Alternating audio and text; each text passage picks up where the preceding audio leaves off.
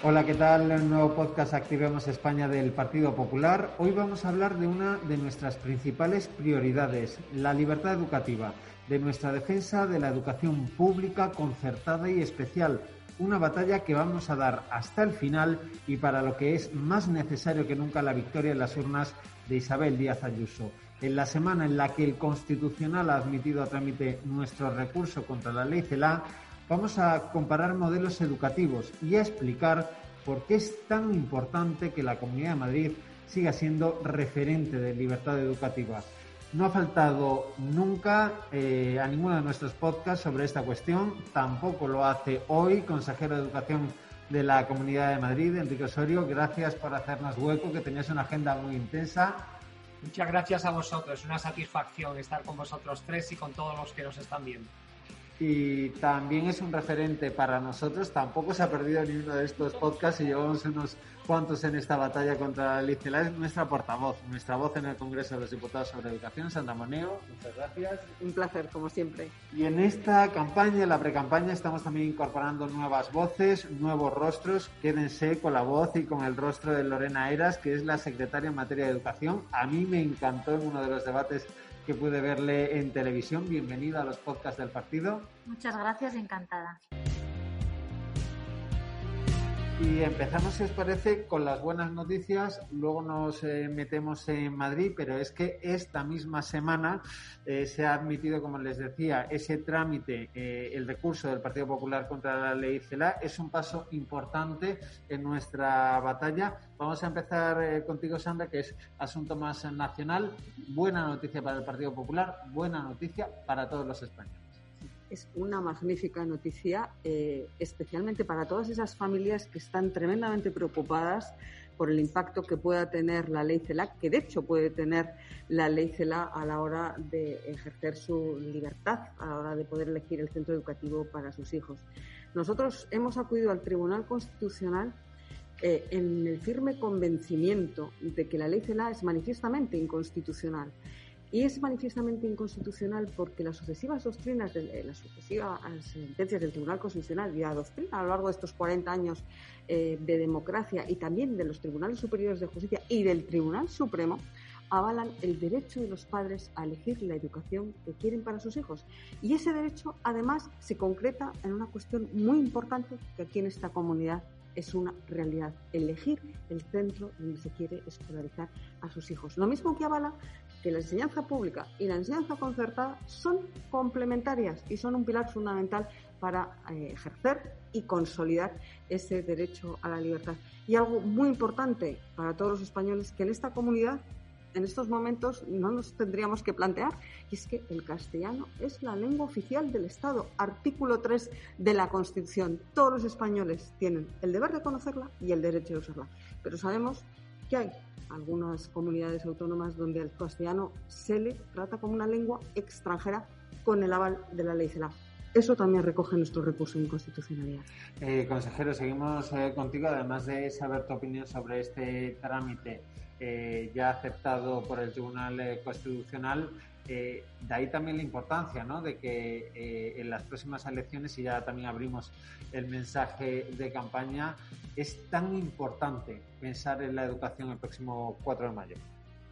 Pues sí, bueno, mi impresión sobre lo del recurso de inconstitucionalidad es que espero que el, Tribunal Constitucional tenga las mismas dudas de constitucionalidad que tenía el propio gobierno de Sánchez cuando nos enteramos a través del país que el propio gobierno, fuentes del gobierno, reconocían que la ley era inconstitucional, pero bueno, que había una serie de pactos que había que cumplir. Por tanto, yo lo que deseo es que el Tribunal Constitucional pues lo, aprecie lo antes posible. Y sí, es importantísimo eh, que el 4 de mayo haya un gobierno del Partido Popular en la Comunidad de Madrid, porque si no todas las cosas van a cambiar. Porque nosotros, dentro de la legalidad, porque nosotros somos así, vamos a cumplir la ley CELA, pero vamos a utilizar nuestras competencias de gestión y nuestras competencias normativas para mejorar la, la educación madrileña y que esto no suponga un retraso en la educación madrileña. Por ejemplo, nosotros tenemos en marcha la ley maestra de libertad de elección educativa. Ya ha pasado todos los trámites, incluso el Consejo Escolar. Ya solo está a expensas de que el Consejo de Gobierno lo mande a la Asamblea de Madrid. Y esa ley, por ejemplo, defiende el distrito único, porque no hay que olvidar que aquí en Madrid Capital el 20%, de las familias llevan a sus hijos a distritos distintos de aquel en el que viven. O la demanda social, porque el gobierno de la nación, para que los gobiernos de PSOE y Podemos autonómicos puedan quitar conciertos, ha quitado el, concepto de la demanda social, que es lo que permitía a los centros educativos, cuando había demanda de los padres, pues eh, oponerse a esas supresiones de los partidos, del Partido Socialista y de Podemos. O nuestra ley contempla los concursos públicos para que sobre suelo dotacional se puedan también elegir, eh, construir colegios concertados si las familias así lo deseen. O, muy importante, la defensa de la educación especial. Nuestra ley defiende la educación especial, mientras que la ley CELA o un hipotético gobierno del Partido Socialista, de Podemos o de Más Madrid en la Comunidad de Madrid, pues acabaría con la educación especial, así como la calidad del sistema educativo. Nosotros nos vamos a esforzar, y nuestra ley así lo plantea, en el tema del esfuerzo. La ministra no para de mandar mensajes como, ya no hace falta la memoria, ya se va a explicar por competencias. No, no, tú primero, el, docente tiene que explicarte la materia. Y cuando domines la materia podrás adquirir competencias. Si no sabes la materia, no puedes ser competencias. Por tanto, es muy importante que un gobierno del Partido Popular esté en la Comunidad de Madrid a partir del 4 de mayo, porque si no, esto que he explicado ahora mismo se estropearía y un gobierno socialista y de Podemos eh, aplicaría la ley CELA de manera contundente, como están haciendo en Cataluña, están haciendo en La Rioja o van a hacer en Valencia. Eh, Lorena, eh, tu primer titular eh, sobre la decisión del Constitucional, pero también entrando en materia con la campaña, y añado uno más. Vengo de Leganés.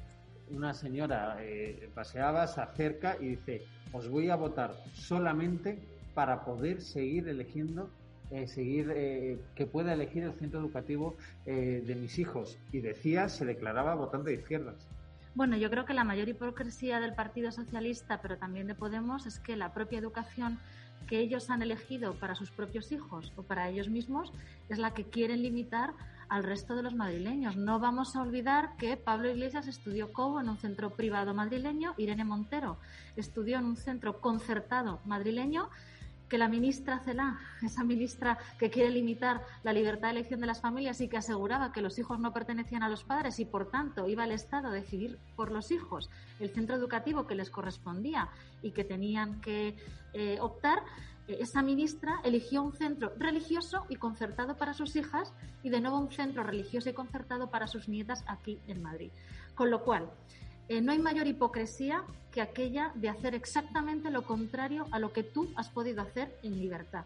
Por eso el lema de la campaña de la presidenta Ayuso no puede ser mejor. Libertad es una sola palabra, pero resume todos los derechos fundamentales que tenemos que reivindicar porque en Madrid y en España todavía estamos a tiempo de recordar que lo que nos estamos jugando es cambiar las reglas del juego y es cambiar un sistema constitucional como el del año 78 que consagra el artículo 27 eh, la libertad de elección de centros, pero también otros muchos derechos, como recordaba el consejero Isandra, como por ejemplo el artículo 3 de la Constitución, que habla del derecho y la obligación de conocer el español como lengua oficial del Estado, más allá de que haya otras comunidades autónomas donde haya otra lengua cooficial.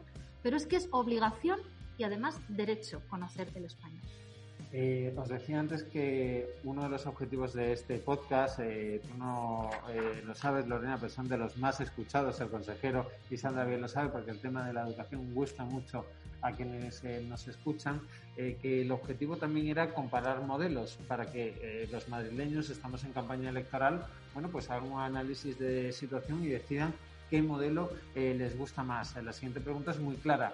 ¿Qué podría ocurrir eh, ante el posible escenario de que la izquierda gobierne en Madrid. ¿Qué podría ocurrir para las familias madrileñas? Volvemos a hacer rondas. Eh, Sandra.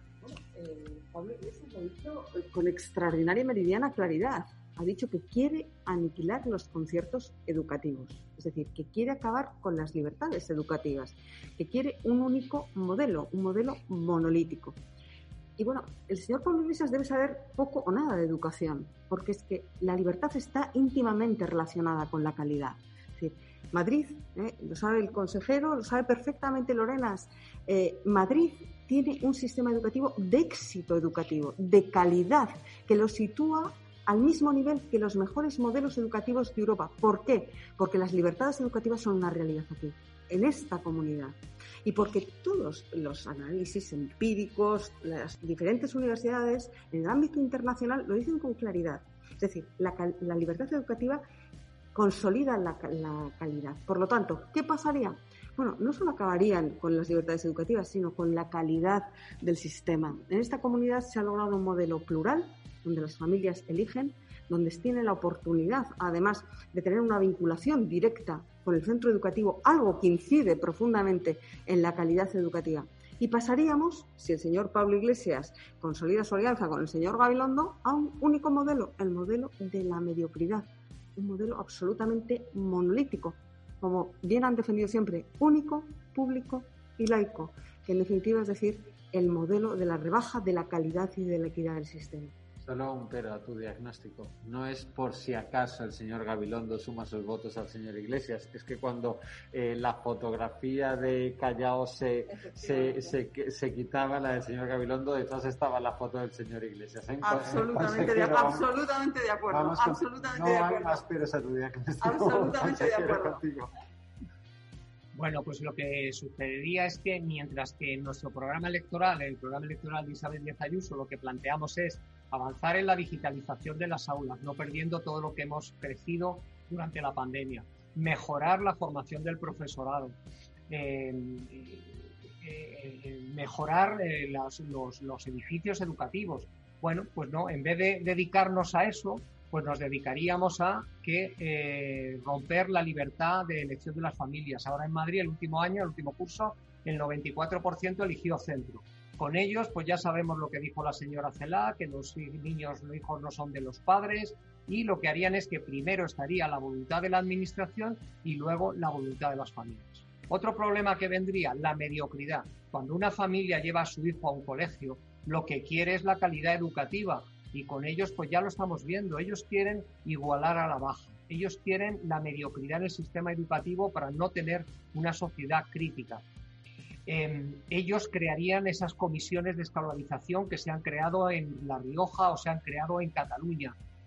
quitarían el distrito único que permite a una familia llevar a su hijo en Madrid al centro que quiere y tenemos los precedentes, como antes decía, de los decretos de Cataluña y de La Rioja ellos la concertada la colocarían en una posición subsidiaria y no complementaria, que era un debate que ya estaba absolutamente superado. Y sin embargo ahora han vuelto a este debate de querer colocar la concertada en una posición de inferioridad. Y luego el gravísimo error de la izquierda de la educación especial. Volverían a ese mantra de que la única educación inclusiva es la educación ordinaria, en donde nosotros estamos totalmente de acuerdo que el máximo de alumnos deben ir a la ordinaria y así lo hacemos nosotros. De los 60.000 alumnos con dificultades especiales del aprendizaje, el 91%, y es una cifra creciente cada curso, va a centros ordinarios. Pero hay otros alumnos, unos 5.500 en Madrid, que donde rinden más, donde se van a integrar más en la sociedad, es, por ejemplo, en los centros de educación especial. Por tanto, si gobernara el Partido Socialista con Podemos y con Más Madrid, todas estas cuestiones se revertirían en la Comunidad de Madrid. Lo, primero que tengo que decir es que tanto se ha empeñado el señor Gabilondo en asegurar que no iba a pactar con Pablo Iglesias, que el mayor ejemplo de que es otra de las mentiras de la campaña fue el CIS de Tezanos de hace dos semanas. Ese CIS decía claramente que había dos bloques, el bloque de centro derecha y el bloque de centro izquierda, en el que directamente el señor Tezanos, cocinando las encuestas desde la Moncloa, aseguraba que había un bloque que podía gobernar, que era el de izquierdas. Eh, dicho esto, evidentemente lo que puede pasar es que en ese sistema, ese ecosistema que Madrid tiene como garantía de libertad, en el que conviven de manera absolutamente pacífica y libre un 55% de familias que optan por la educación pública, un 29% de familias que optan por la educación concertada y un 16% que lo hace por la privada, que hasta el momento han venido conviviendo de forma absolutamente normalizada en un sistema educativo de altísima calidad propiciada precisamente por esta competencia sana entre centros, entre centros de distintas titularidades eh, y de distinta financiación, pero también creyendo en la autonomía de los centros, en los proyectos propios, en programas propios de la Comunidad de Madrid como el bilingüismo, como la especialización tecnológica, la especialización deportiva. Cuando un centro se especializa, se convierte en un centro, en un centro de excelencia y de alta calidad. Y esto es lo que precisamente la izquierda, eh, como escuchábamos al propio consejero, quiere eliminar, porque quiere que todos los niños reciban exactamente la misma educación, para que no sean eh, niños competitivos, que no sean críticos, que no piensen por sí mismos y que acaben siendo pues ciudadanos absolutamente aborregados y dependientes del sistema. Y en lo que compete al Partido Popular, nosotros pensamos que lo que tenemos que dar es libertad y criterios de juicio a los ciudadanos para que el día de mañana tomen sus propias decisiones y no decisiones guiadas y manipuladas por el gobierno de turno o por el Estado.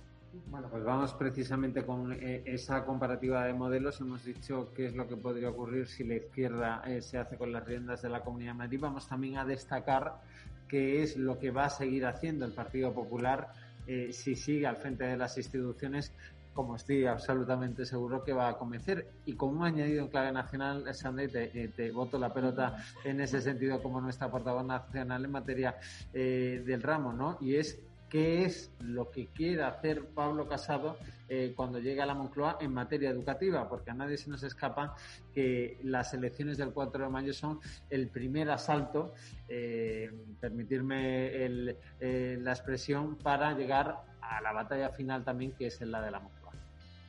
Nosotros somos tremendamente ambiciosos en educación, es decir, no nos conformamos con la situación actual.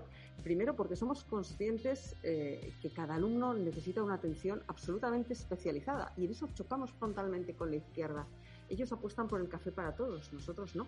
Nosotros creemos que el sistema educativo tiene que dar respuesta a todos y cada uno de los alumnos, tenga necesidades educativas especiales o no, porque el sistema educativo tiene que ajustarse a los intereses, aptitudes y capacidades de todos ellos. Por lo tanto, ahí hay un principio que nos separa total y absolutamente de la izquierda.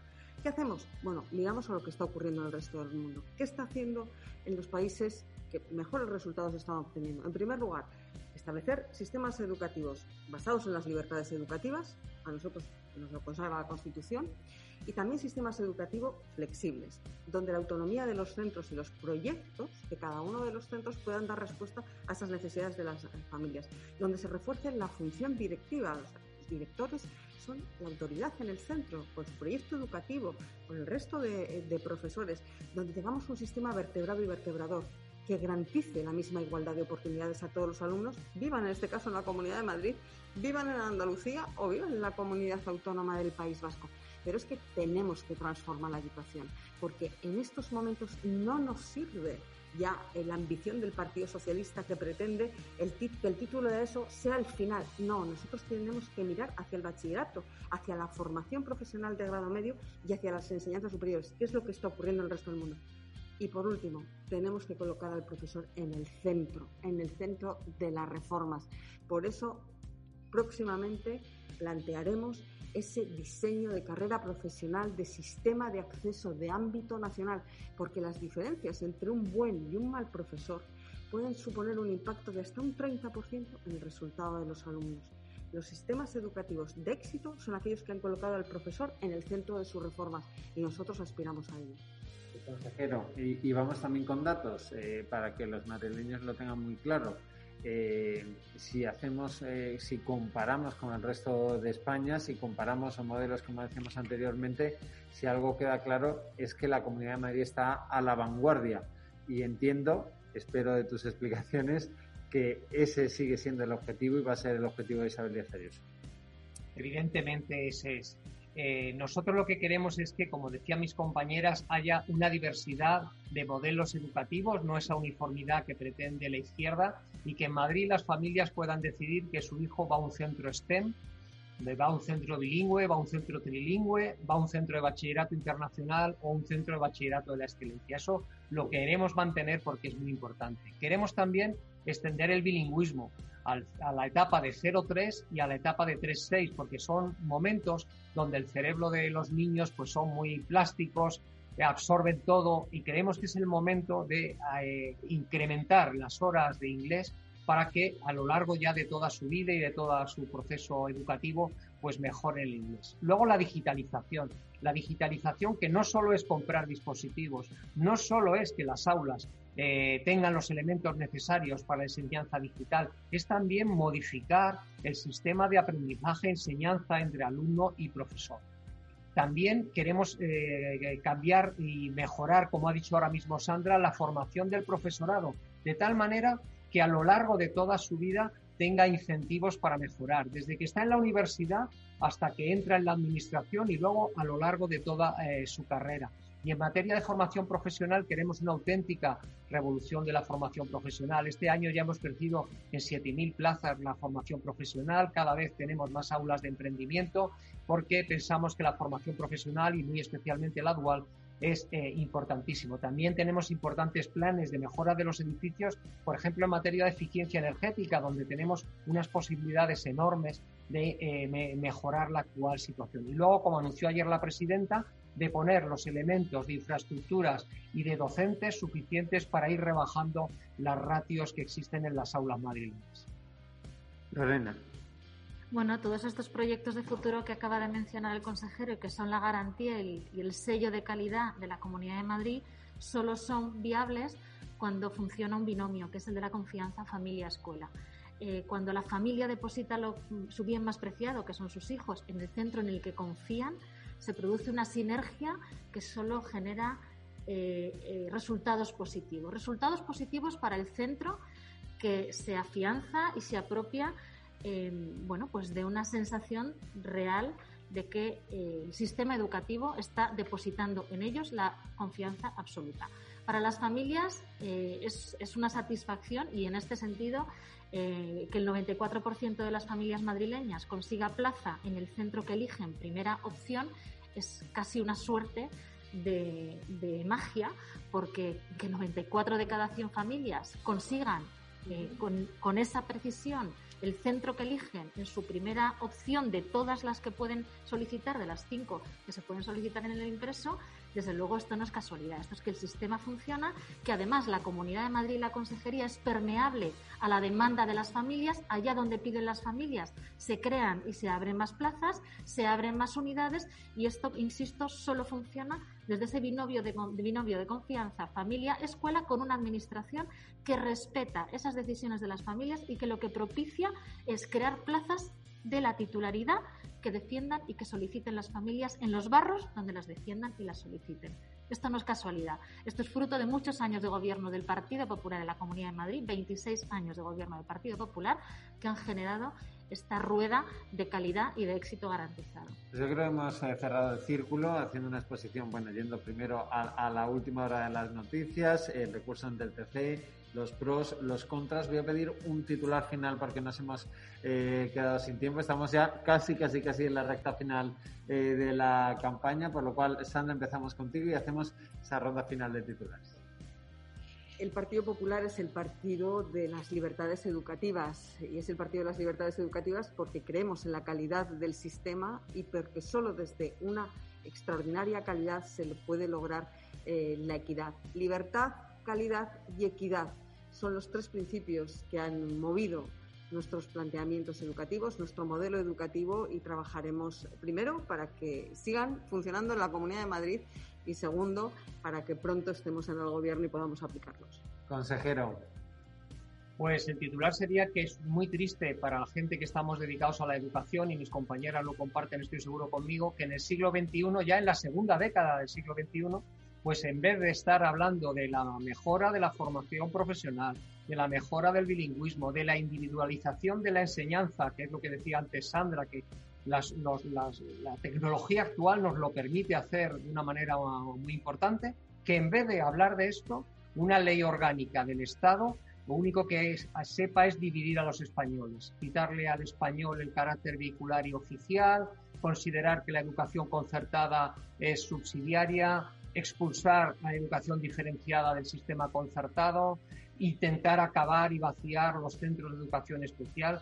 Yo lo veo de verdad tristísimo, tristísimo, que a estas alturas del siglo XXI, en vez de avanzar, estemos así. Es decir, ellos con una palabrería que pretenden moderna, lo que están haciendo es volver a la LOCSE, volver a una ley que fue absolutamente un fracaso y en vez de preocuparnos de lo importante, de lo que tendríamos que estar todos los que nos dedicamos a la educación totalmente concentrados, estamos en defender cosas que eh, se basan en mantras del siglo XX y que teníamos totalmente superadas. Lorena, terminamos contigo. Sí, decía Ovidio, ubi libertas ibi patria. Allí donde está la libertad está mi patria. Pues hoy la patria de todos los españoles y los madrileños que creemos en la libertad está en Madrid y en su sistema educativo. Y para que eso siga estando garantizado a partir del 4 de mayo, aquí solo hay una opción. Se llama Isabel Díaz Ayuso y se llama Partido Popular. Bueno, pues creo que no.